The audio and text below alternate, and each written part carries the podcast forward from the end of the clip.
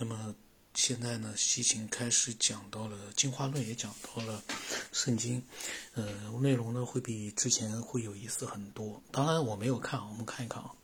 然后他说，圣经当中的创世故事呢，像其他的很多创世故事一样，都是有一个书名而起源的，所以答案也是明显的。这是将许多神知放进了一个一神体系。圣经当中的这段故事呢，是苏美尔众神集会决议记录的修订版本。这个是什么意思啊？将许多神知，它等于说呢，就是它意思呢，就是于其实有很多所谓的上帝，但是呢，都把他们集中到了一块，变成了一个对人类来说。然后他说，众旧约里面啊。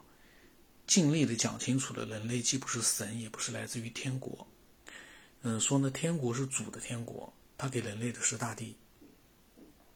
这种新物种被叫做亚当，因为它是由地图的地球的泥土阿达玛所造。换句话说，他就是地球人亚当。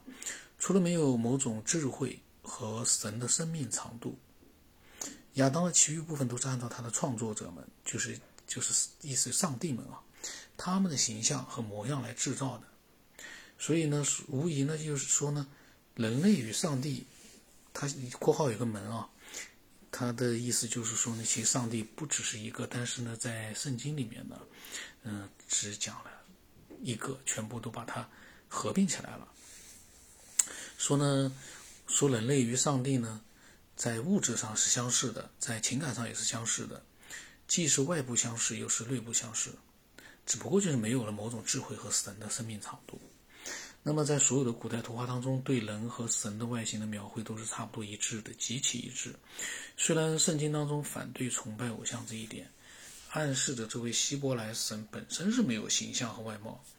不仅是创世纪，其他的章节当中都有提到，本身没有形象和外貌。而古代希伯来的神之可以面对面的接触，可以与人搏斗，可以被听见，也可以跟他说话。他有头有脚，有手有手指，也有身体。圣经中的上帝和他的使者和人长长得一样，行为也差不多，因为创造人类就是以诸神的外貌和行为举止为标准的。但是这提出了一个很大的疑问：一个新生物怎么样可能真正的成为纳菲利姆人？无论是肉体上、精神上还是情感上的完美复制品，人类到底是怎么被创造出来的？这个就有意思了啊！西行终于谈到了很有意思的一个事情，他就提到了进化论了。他说，西方文明在很长很长的一段时间里面，坚信人类是被蓄意创造，并统治整个地球和其他生物的。在一八五九年十一月，一位生物学家，英国的生物学家出版了一本专著，名叫。论依据自然选择，即在生存斗争中保存欧优良种族的物种起源，简称物种起源。这个英国人的名字呢，就是查尔斯·达尔文。他以接近三十年的考察所得，再加入一些更为早期的自然进化学说，最后认为各物种为生存的这斗争导致了自然界对物种的选择，这包括了各种动物和植物。达尔文将它们当成了论据。有的时候会听到一个打呼噜声音的是我养的那个小鸡啊，有一只小鸡，呃，发出来的这个也不知道打呼噜，可能是感冒还不还是什么，像打呼噜一样，就像个嗯很大的动物，它很小，但是它发出来的呼噜声，我在楼上都听得到，很真的是很很神奇啊！一直，到时候我我我会那就这个声音，特别大。那么，早在达尔文之前的一七八八年，基督世界呢就已经被刺激过了。那个时候呢，一些地理学家开始相信地球的历史要比希伯来历法当中所说的五千五百年多的太多。现在达尔文又来了，不过他的观点其实有着更早的先驱。希腊学者在公元前四世纪就编制了动植物进化的数据资料，等于说是四世纪的话，公元前两千六百年前。达尔文最具爆炸性的观点是：任何生命，包括人类，都是进化的产物。人类是因进化而自发形成的，这完全违背了当时的信仰。教会方面最初给出的回应是相当暴力的，但是当科学家最终得出地球的实际年龄之后呢，进化学、基因学以及其他生物学和人类学的研究有了新的光芒。教会的反驳变得悄无声息了。似乎到了最后呢，圣经无可奈何的变成了圣经故事。因为一个没有类人身体的神，怎么可能独自说道以我们自己的形象来造人类，要和我们长得一模一样呢？只是我们真的就仅仅是裸猿吗？裸猿就是裸是裸体的裸，裸猿。他说：“难道猴子是与我们有着相同根源的不同进化分支上的兄弟吗？”然后他说，还有一种叫那个老鼠加一个句子句，我不知道读什么。他说，而树，我就读句吧。而数据，则是还没有甩掉尾巴并直立行走的人类吗？就像我们在本书的最开始提到的一样，现代科学家开始向这个简单的理论提出问题了。进化学可以解释生命在地球发展的普遍现象。从一个最简单的单细胞生物一直到人，但是进化学不能解释智能的出现。它们本需要上百万年的进化时间，但事实上只用了这段时间中短短的一瞬，而且没有任何证据可以证明在它们之前有一个过渡阶段。西芹明显他是肯定不认同进化论了，这个是可以肯定了。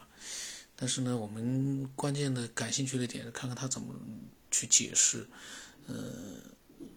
怎么创造人类的？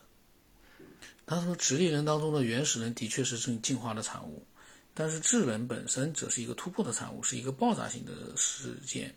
他们在三十万年前无法解释的出现了，比进化理论上时间早了上百万年。啥意思啊？早了上百万年？他这个。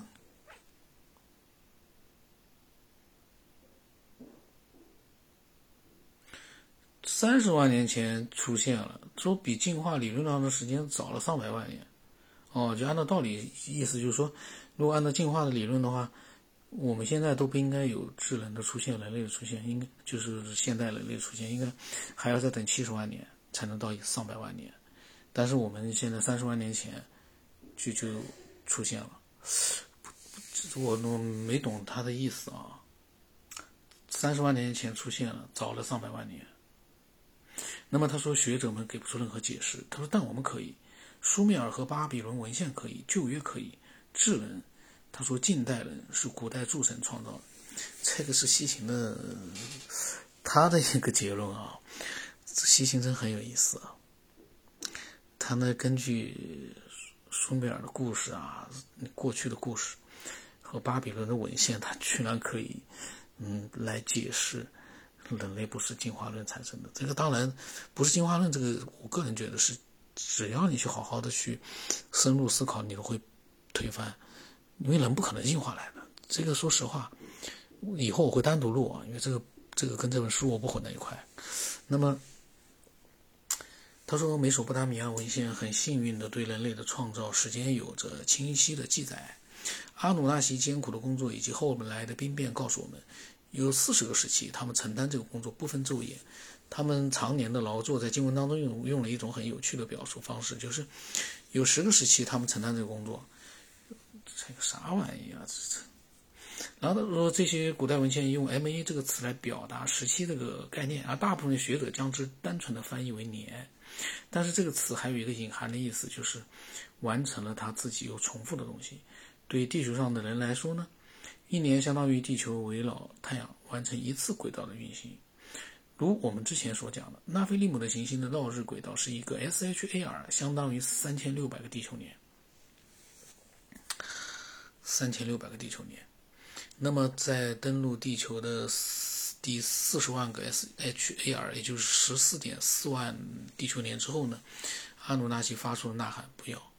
如果阿努纳西真如我们所研究出的那样，是大约四十五万年前第一次登陆地球的话，那人类的创造者是在大约三十万年前发生的，就等于登陆地球十五万年之后啊，十五万年啊！我我就我有时候在想啊，西芹的眼睛里面，他的想法里面，十五万年很短吗？我们设想一下啊，这些他所谓的一些神，就是外星人类嘛，就外星文明。那么高科技了，呃四十五万之年前啊，第一次登陆地球，也就是说，他们比我们的科技领先了四十五万年。我们一百年的科技发展，大家可以看得到了。那么，他们本身是外星文明，是高等的文明，能够从我们看不到的，嗯，宇宙太空来到地球的话，可以说比我们现在的至少比我们现在的太空科技要发达。那么，这么发达的科技，他在地球待十五万年干嘛？虽然你说他们是。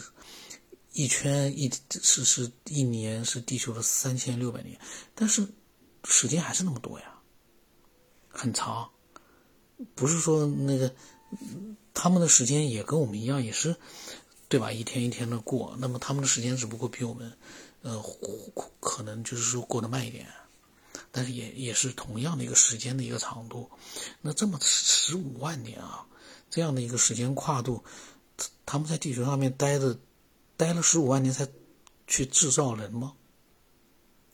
才想到他们在我们地球上待了十五万年，高科这个高等的外星文明，十五万年待下来了，我们现在找不到任何的，就是说依据。大家想想看，我们现在发掘的东西，几千年前的都有，呃，一些化石啊，各种各样的一些呃证据。他待了在地上待了十五万年。这是多长的一个对我们地球来说多长的一个时间段？他能一点高科技的东西都没留下来？我个人觉得这个有点没法解释。那么我们看看他怎么说。他说，哺乳动物呢，或者是其中的灵长类动物呢，还有原始人都不是纳菲利姆创造的。圣经中的亚当也并不是严格意义上的人，而是人的祖先，第一个智人。这就是我们所知道的纳菲利姆所创造的近代人类。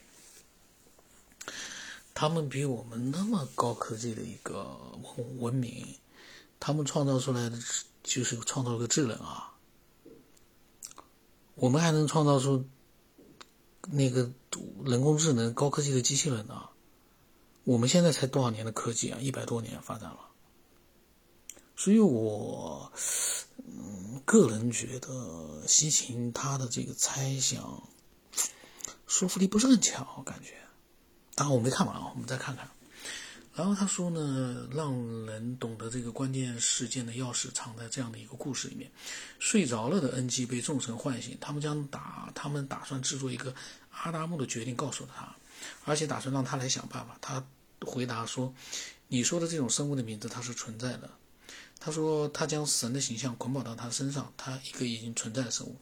这里呢，就对这个疑惑的解答啊，就是纳菲利姆人不是从空无中造人的，他们选择了一种已经存在的生物并改造了它，将神的形象捆绑在了他身上。人是进化的产物，而智人现代人则是诸神的产物。这是西秦的想了啊。他说，因为在大约三十万年前，纳菲利姆人将自己的形象和特征安插在了直立人身上。我个人对西秦的这个猜想，我是绝对不会认同的。我们一百多年的科技，我们已经能够做出了比较就是相当高智商的这样的嗯机器人，就人工智能。他们那么多在地球待了，他们本身是高科技的文明，在地球上按照西秦说法又待了十五万年，才创造出了智能。我个人不相信。当然，因为这个人呢，智能呢，它是一个跟机器人，我们目前创造机器人是不一样。我们现在机器人形态是不能，它不能自己繁衍，也不能自己去，就是说像智能一样的自己去，呃，在地球上自己去自由的去生存。这个是有不一样的地方。但是我们，我不相，我相信我们在发展个一百年，我们可以造出跟人类一样的，呃，这样的是是自己我们创造的生物。他们十五万年才造出个智人，而且是改造的。地球上的就类似于像他所说把猿人啊什么的改造成智人，差个有点太小瞧高等文明了吧？那么他说，其实进化论和近东的造人故事并不是完全矛盾的，相反，他们互相充实了对方。因为如果没有纳菲利姆的创造，近代人的出现还要再等个数百万年。也就是说，西秦他承认进化论，他承认呃智人之前的。什么那些猴子啊、猿人啊，他说都是进化出来的，这个我是绝对不相信，这个有空的话我会，呃，我会单独录的。我对这个结论我是绝对不相信，而且我会录，用我自己的逻辑思维呢，去让感兴趣的人去自己判断，到底你相不相信进化论能够进化出猴子，或者甚至于是任何地质上的比较，这都是成品的这些动物，老鹰、蚂蚁，这个以后再录啊。